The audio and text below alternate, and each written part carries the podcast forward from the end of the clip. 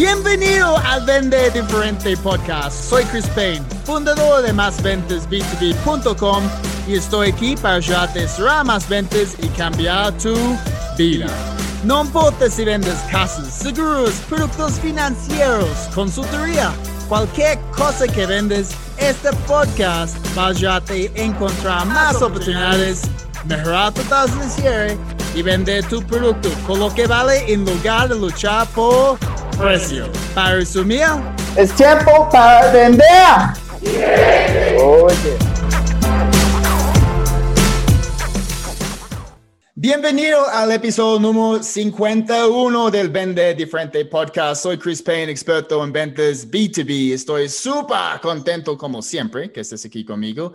Si es tu primera vez, no olvides escuchar los otros episodios, pues hay 50. Y si te gusta el contenido, por favor, puedes dejarme una calificación y comentario en iTunes. De esta manera podemos ayudar a las otras personas a encontrar el podcast, aumentar sus ventas y cambiar su vida. Hoy quiero darles un ejemplo, ¿ok? Un ejemplo de, de una calificación.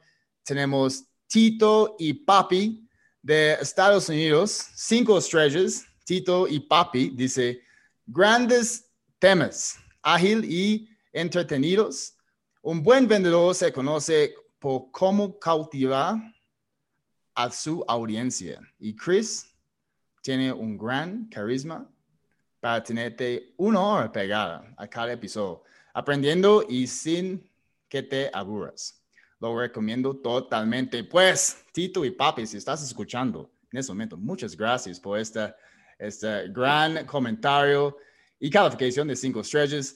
Chicos, hoy vamos a hablar de la importancia de servicio al cliente. Sabemos que este puede cambiar todo. Y estoy aquí con mi amigo, pues está en Bogotá, pero es de Manizales y también es el autor de un gran libro, ¿ok? Se llama Las dos caras del servicio. Tenemos Gabriel Vallejo. Gabriel, bienvenido al Vende Diferente Podcast. ¿Cómo estás? Chris, buen día, muchas gracias por esta invitación. Un privilegio poder estar contigo y acá a tu disposición y la de todos tus oyentes. Oh, muchas gracias por aceptar la, la, invitación.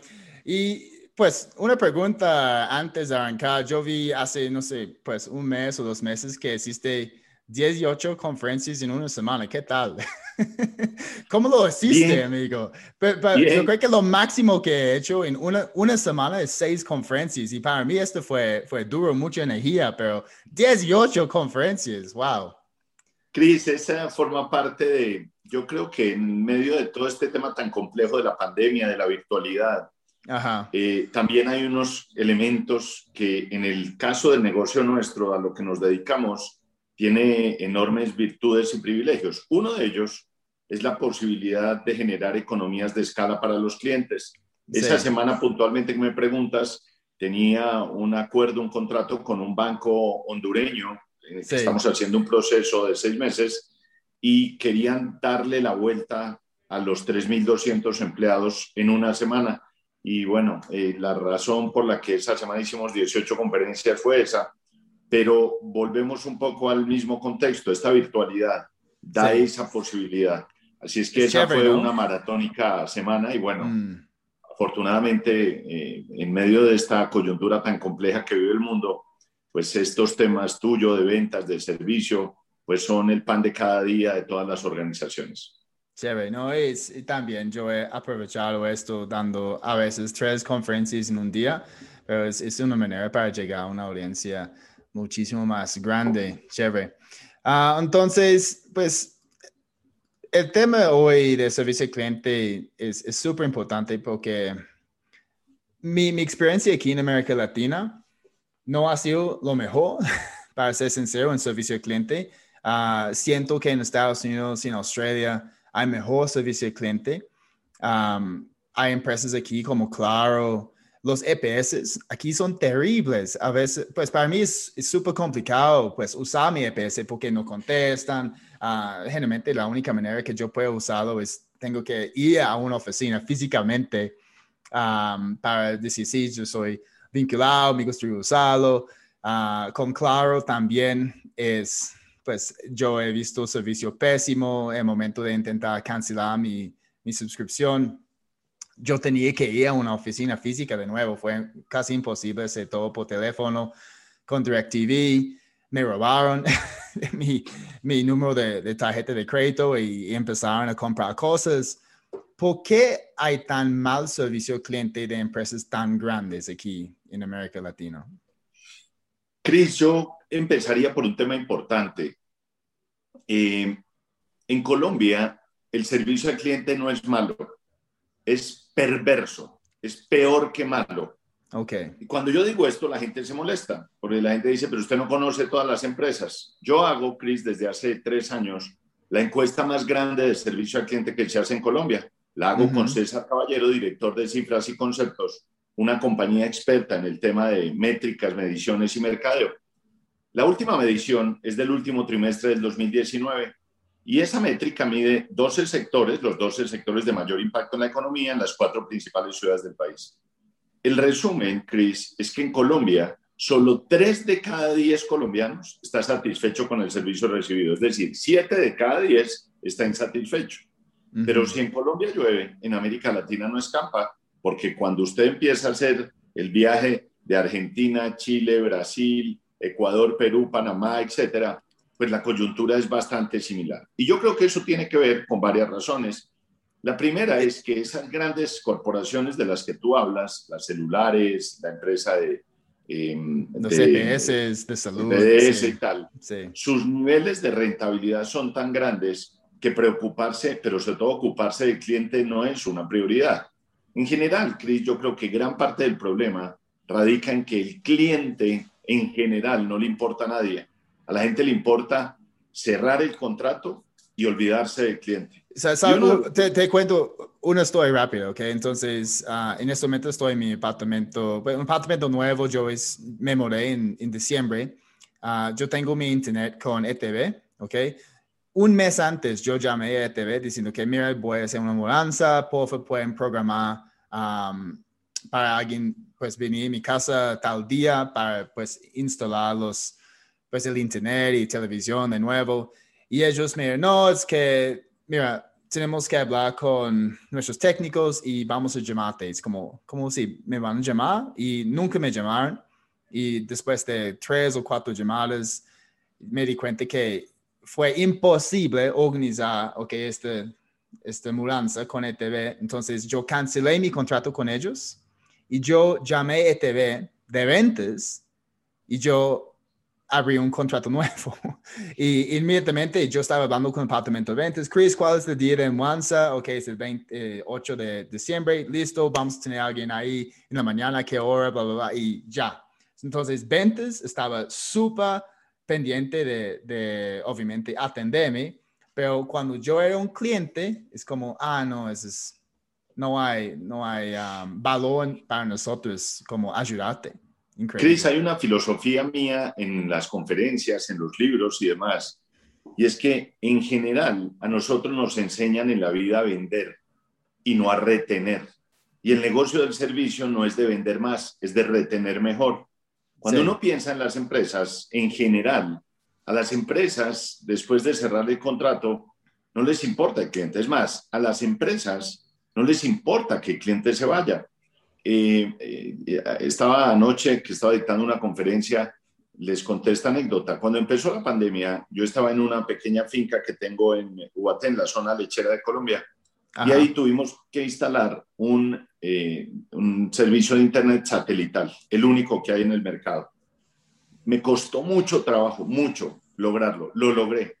El servicio muy malo. Entonces... ¿Con, con, con quién? ¿Con, ¿Con cuál empresa? HughesNet. Oh, no, no, nunca he escuchado. Es una multinacional enorme, la única del mercado. Pero el mensaje de fondo es que para poder comprarlo había que firmar una cláusula de no retiro un año durante un año. Pasa el año y la semana pasada llamo a cancelar porque el servicio es realmente malo. Y me impresiona mucho porque cuando llamo al call center, la persona me dice, deme su cédula y no se preocupe que le desinstalamos el servicio la próxima semana. A las empresas, Cris, no les importa perder los clientes. Un cliente como yo, que pueden tener toda la vida, porque esa finca la, espero tenerla toda la, la vida, no, nadie entiende que cuidarme forma parte del negocio.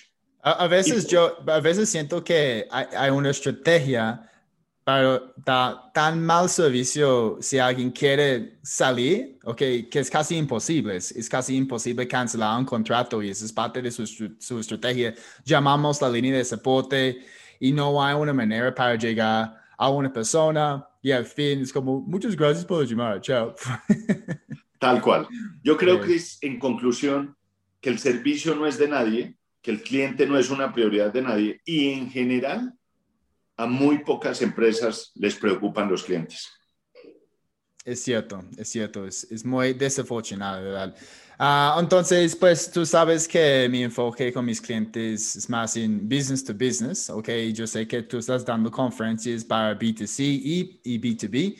Ah, para ti, ¿hay una diferencia entre el servicio cliente B2C y B2B, algunos fundamentos donde debemos tener un enfoque diferente, porque pues muchas personas cada día están experimentando un mal servicio B2C con Claro dentro de un restaurante con nuestro EPS, pero ¿cuál es la diferencia para ti entre servicio cliente B2C o B2B o es, es muy similar? Chris, para mí, nosotros hemos creado unas expresiones que han generado mucho daño en la, digamos, en el contexto. Para mí es exactamente igual un negocio B2B que B2C, por una razón muy simple. Cuando le vas a servir, a vender un producto o un servicio a una persona natural, sí. pues tienes que satisfacerla, pero la forma como entregas tu servicio a un B2B es a través de una persona. Es decir, cuando negocias con el área de compras de Telefónica o de Claro, tienes que negociar con una persona. Y esa esa persona a la que tienes que atender bien y le quieres prestar un servicio. Y pasa un poco en el tema de servicio, Chris, con esa, ese monstruo, como digo yo, que hemos creado cuando uno habla del servicio y la gente empieza a hablar. La gente habla del back y del front, de la gente que trabaja en el back y en el front. Y yo le digo a la gente, es que no existe el back y el front. Cuando un cliente le compra a Claro, compra una marca, un producto, un servicio, no entra a una tienda de Claro a decir, quiero conocer la gente del back a ver cómo me atienden. No, no. Nosotros nos encargamos de hacer esa diferenciación. Y en el tema del servicio, frente al tema de B2B o B2C, sucede exactamente lo mismo. Y entonces caemos un poco en lo mismo de diseñar estrategias cuando la estrategia es la misma, que es cómo genero experiencias memorables en ese cliente final o en el jefe de compras de la empresa, que es a, través del cual yo llevaré mi producto o servicio. Sí, es cierto. Y a veces yo, pues pienso que en B2B el servicio al cliente puede ser más importante porque um, en B2C no importa el servicio, a veces la gente va a comprar por, por la marca. Okay, si a mí me gusta Adidas, tal vez voy a entrar a una tienda de Adidas y los, vendedores no, no, están dando mejor servicio, no saben cómo vender, pero yo quiero comprar este producto porque estoy enamorado con, con la marca. Pero en B2B no tanto, ¿ok? Muchas personas están vendiendo productos nuevos, las marcas no son tan conocidas y por eso, pues, el servicio está en, en el vendedor y el equipo.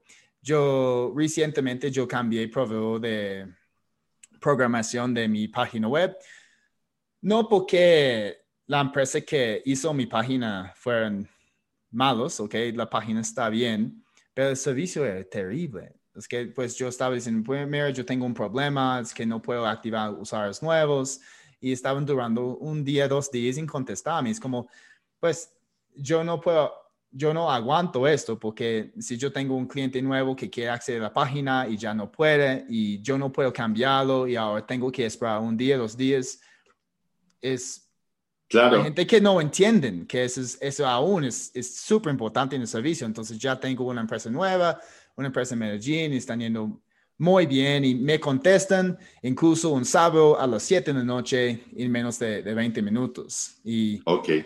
y este puede ser puntos de diferenciación contra la competencia, pero hay muchas personas que, que olvidan eso. No sé si tienes un ejemplo para nosotros de, de una empresa B2B que está aplicando esto, un muy buen servicio al cliente para diferenciarse e incluso vender sus productos o soluciones por un precio mayor. Cris, Chris, yo creo que hay muchas empresas, pero también quiero hacer, digamos, un comentario frente al tema del servicio. Cuando la gente piensa en el servicio, la gente cree que buen servicio es hacer todo bien hecho. Y buen servicio es generar momentos memorables en sus clientes, ya sea en la empresa o en el cliente final. Entonces, de lo que se trata es cómo las empresas logran que en la memoria, en el top of mind, la recordación de ese cliente, uno tenga un momento único. Piense por un segundo, piensa Chris o todos tus oyentes, que uno le dice, yo te pregunto, dime cuál fue la cena que tú tienes grabada en tu mente, con una novia, una exnovia y tal. Y uno de ese espacio no se acuerda ni cómo llegó, ni en qué carro, dónde parqueó, quién lo saludó. Tú me vas a decir, Gabriel, es que al final me llevaron un café de regalo o un postre. Es decir, el servicio es la construcción de momentos memorables. No es que uno diga, es que todo fue perfecto. Uno se acuerda de momentos. Y en ese sentido, Chris, yo creo que este libro de las dos caras del servicio, que es mi quinto libro, que lo publiqué en el mes de octubre, del año pasado, pues refleja ejemplos de la vida real práctica, de empresas que logran momentos memorables con sus clientes y empresas también que logran momentos dolorosos.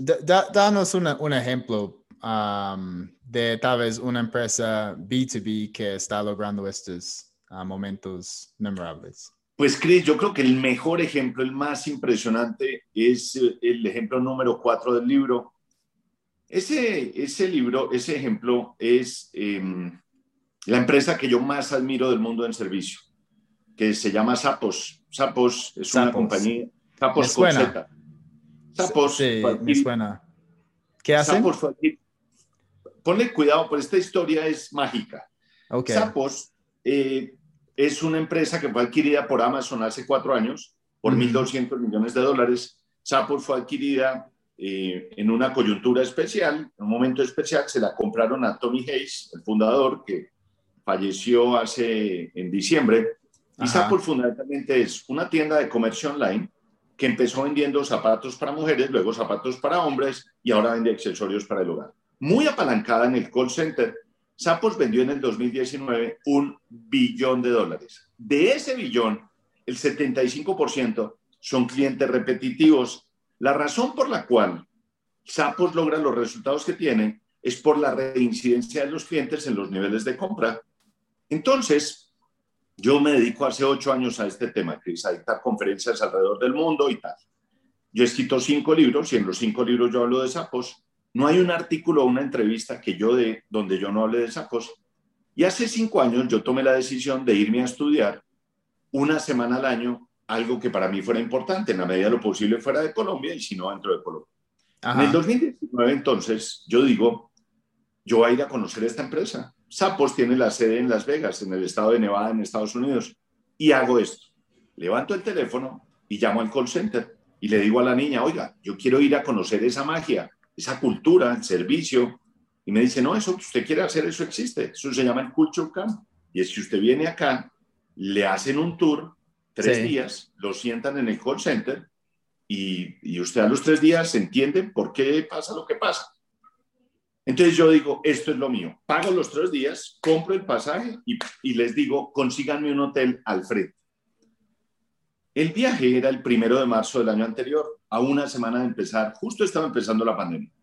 Ese, primero de ese primero de marzo es un día muy especial porque es mi cumpleaños entonces, el primer reto que yo tenía que suplir era convenza a mi esposa que el día de mi cumpleaños yo me voy a ir a Las Vegas a conocer la empresa de mis sueños.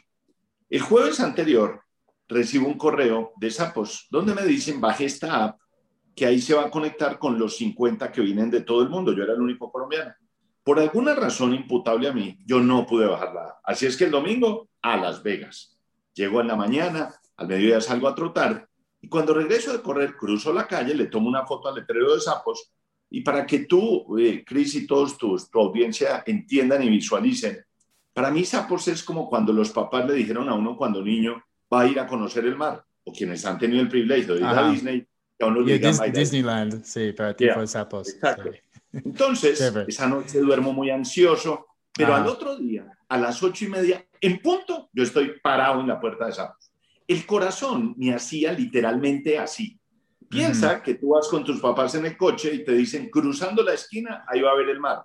O que vas en un carro y tu papá te dice, bajando el puente va a ver a Mickey. Igual. Y pasa esto. Abro la puerta de la recepción de sapos, entro y no hay nadie. Yo digo, tan raro, pero si éramos 50. Entonces me acerco al, al counter, a la recepción, y saludo al mejor estilo mío, Manizales, Caldas, Vallejo, Gabriel. Hello, good morning, I'm Gabriel. I am here, I am from Colombia, and I am here for the Culture Camp. Cuando yo digo eso, los tres se miran y una de ellas me dice de mí un segundo, se para, se levanta, sale y hace una llamada. Regresa, me toma del brazo, me, me lleva a una esquina y me dice, señor Vallejo, es que lamento informarle que el Culture Camp fue cancelado el jueves en la noche. Cuando ella me dice esto, Cris y señoras y señores, y les pido que me crean, literalmente empieza a bajar la primera lágrima por el ojo derecho mío. Y me dice, pero no se preocupe, la directora del programa viene a hablar con usted. A los dos minutos entra la directora, me lleva a una sala de juntas y me dice esto. Señor Vallejo, antes que nada le quiero pedir disculpas. Eh, evidentemente usted fue el único que no pudo bajar la app porque de los 50 que venían, el único que está aquí es usted. Le quiero contar qué pasó. Amazon compró esta empresa hace cuatro años y a raíz del COVID-19 tomó la decisión de no recibir proveedores, no capacitar gente, no podemos hacer nada. Pero no se preocupe, le tengo una gran noticia. Le vamos a devolver la plata de la inscripción, le vamos a pagar los pasajes y le vamos a pagar el hotel en Las Vegas los días que usted se quiera quedar. A esa altura, Cris, la lágrima iba a la altura de la boca. Y yo le digo a ella, ¿sabe qué? Usted no entiende nada. Yo llevo ocho años hablando de esta empresa. Yo me he leído el libro de su jefe, Tony Hayes, que escribió un libro maravilloso que se llama The Happiness, cinco veces. Yo he escrito cinco libros donde hablo de esta empresa. Y como si fuera poco, hoy a las cinco de la mañana mandé este post a mis redes donde yo le digo a la gente que estoy cumpliendo el sueño empresarial de mi vida, que es conocer sapos. Con lo cual, quiero que usted sepa que no hay ninguna posibilidad que yo me devuelva a Colombia sin conocer esta empresa. Ella se ríe, sale de la sala, hace una llamada y regresa. Y me dice, señor Vallejo, hemos tomado la decisión de hacer el Culture Camp de tres días, un solo día, exclusivo para usted. Pasé el día más mágico y memorable de mi vida, Cris, ese 2 de marzo del año anterior. A las 6 de la tarde terminamos toda la capacitación.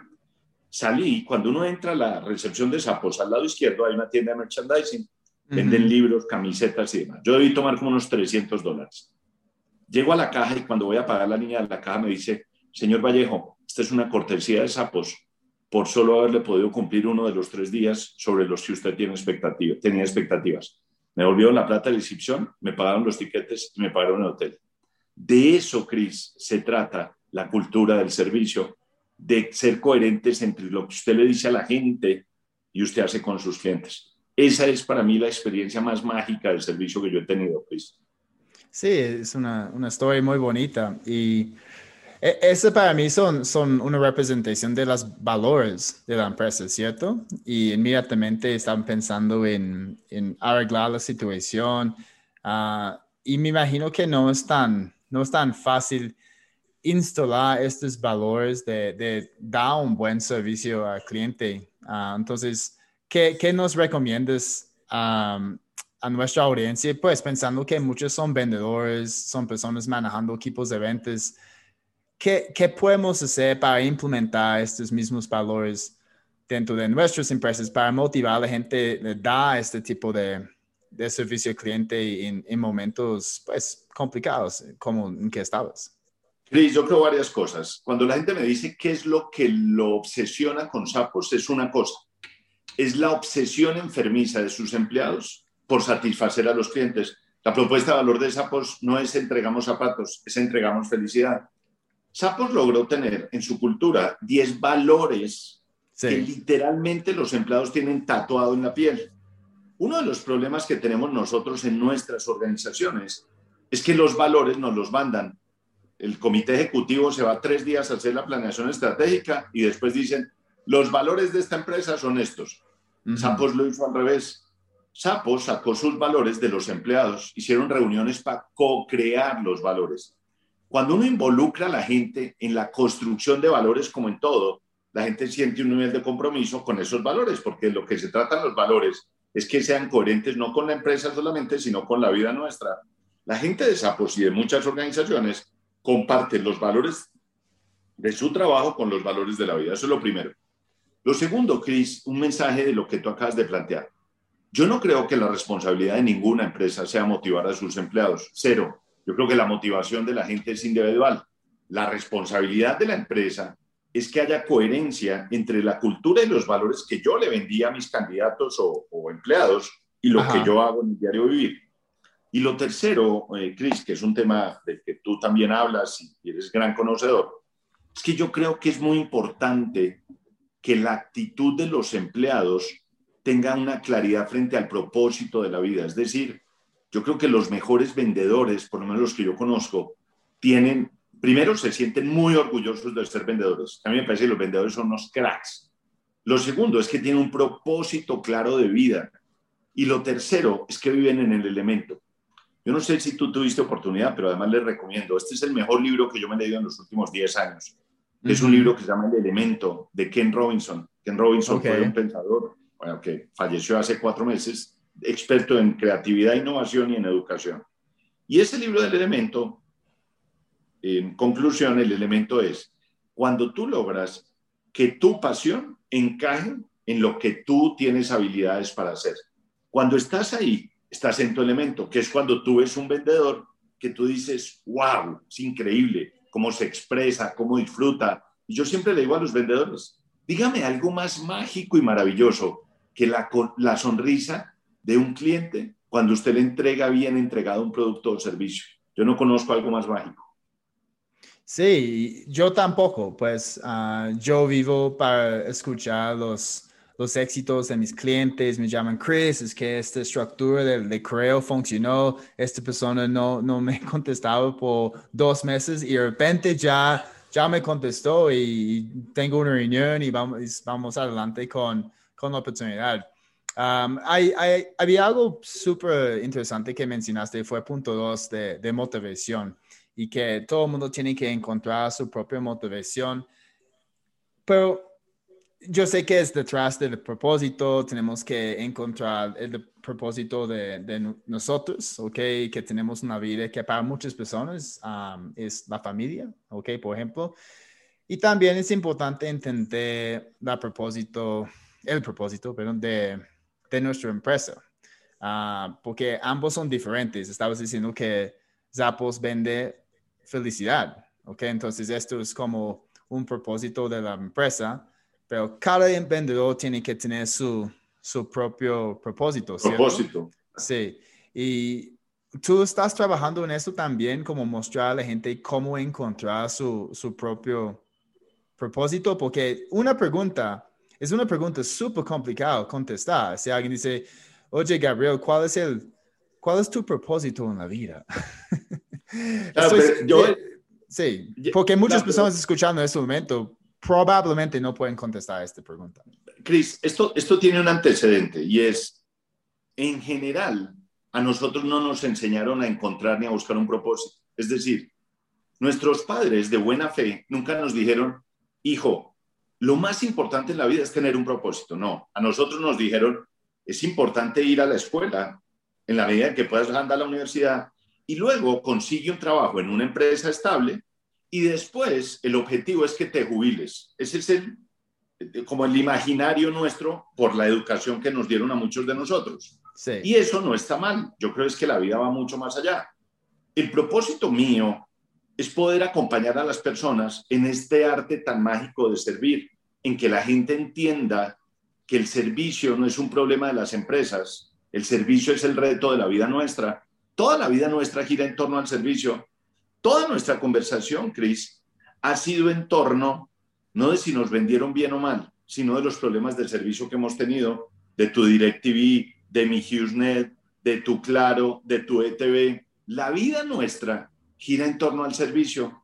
El encanto del servicio no es un tema de la empresa, es un tema de la vida. Y el otro tema, eh, Chris, tiene que ver con nosotros no le dedicamos tiempo a encontrar el propósito. No le dedicamos tiempo, ¿me entiendes? Uno se puede demorar un mes, seis meses. No es que uno se levante un día y diga, en el desayuno voy a encontrar mi propósito. No, propósito es una cosa que uno va construyendo con los días, y, pero hay que dedicarle un tiempo, un espacio. Eh, y, en eso, por ejemplo, me parece que es muy importante también como recomendación para tus oyentes, eh, una persona que a mí me ha inspirado mucho en esto, que es Simon Sinek. Yo los invito a que vean. El, encontrar tu porqué. find your why. Entonces, vean la charla TED, dura 18 minutos y lean. Súper recomendado. Todos, todo el mundo escuchando. después deben escuchar esta charla. Y leer el libro que se llama Encuentra tu porqué, que está traducido al español.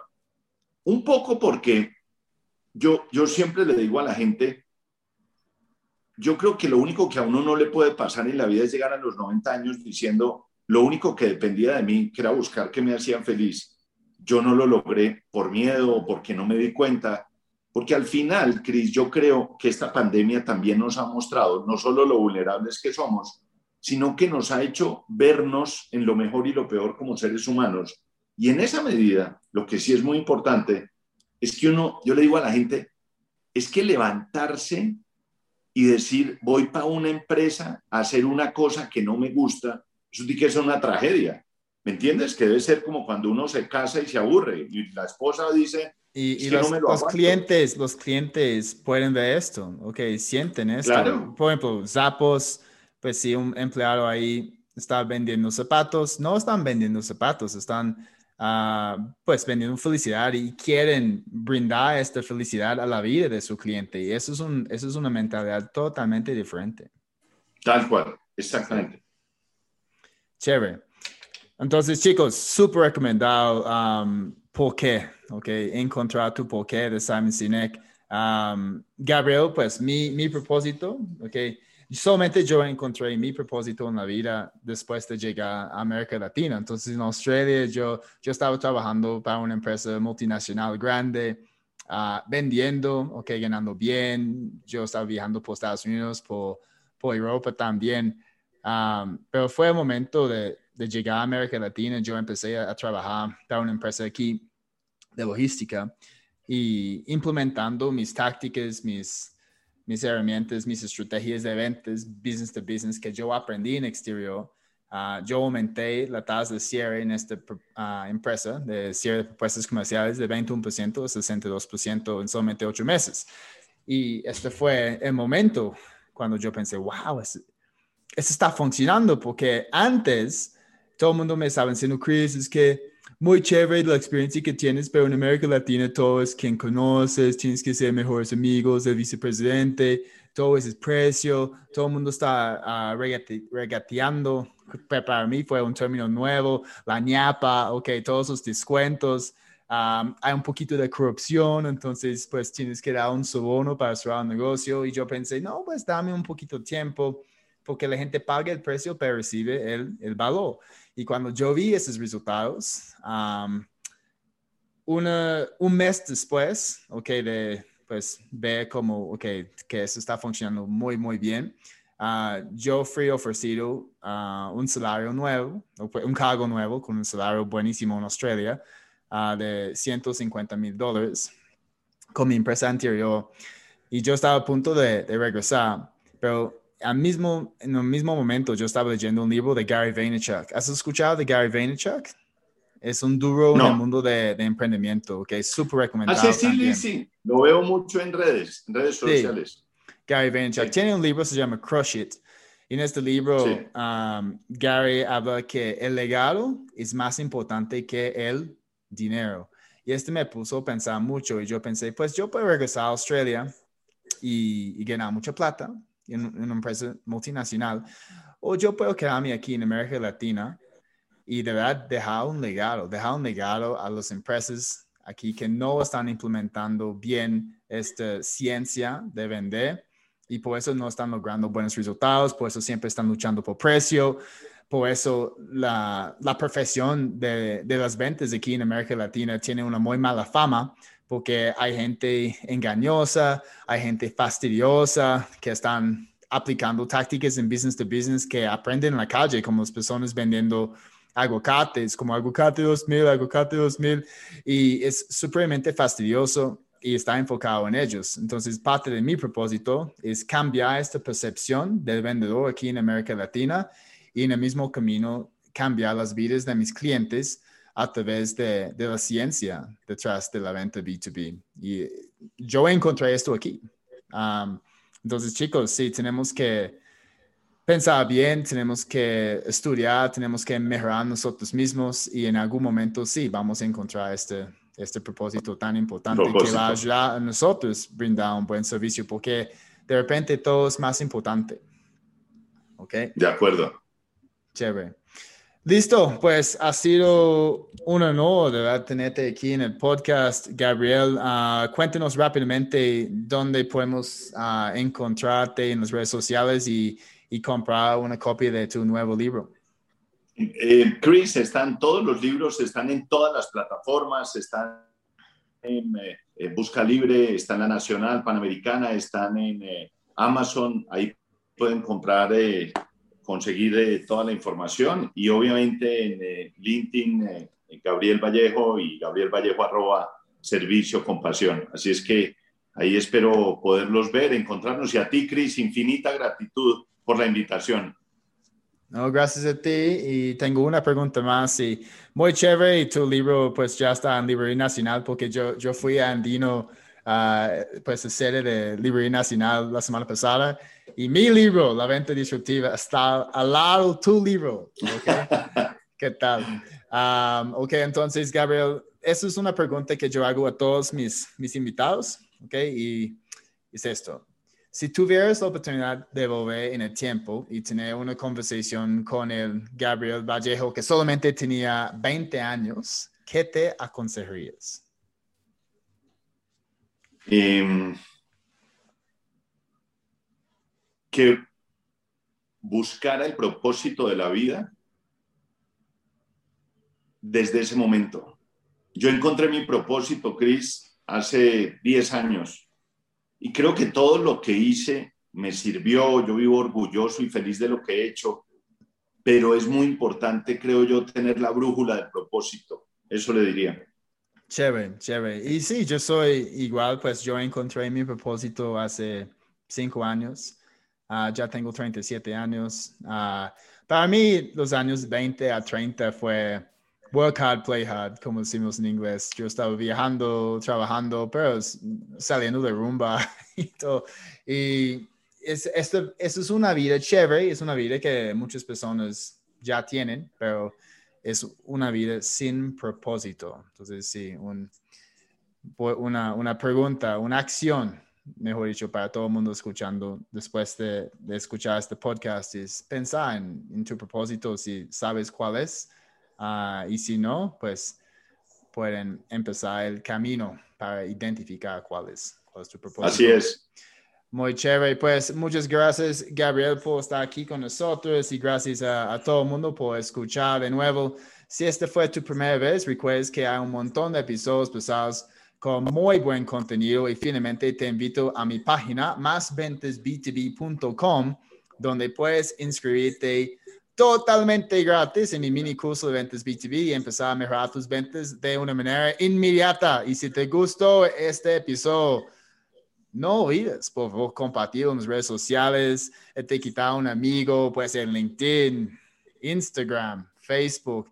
Tal vez alguien que aún está buscando tu propósito en la vida, alguien que tiene que mejorar el servicio al cliente y encontrar este factor de diferenciación contra su competencia. Muchas gracias de nuevo. Soy Chris Payne, experto en ventas B2B y recuerda, es tiempo para vender diferente.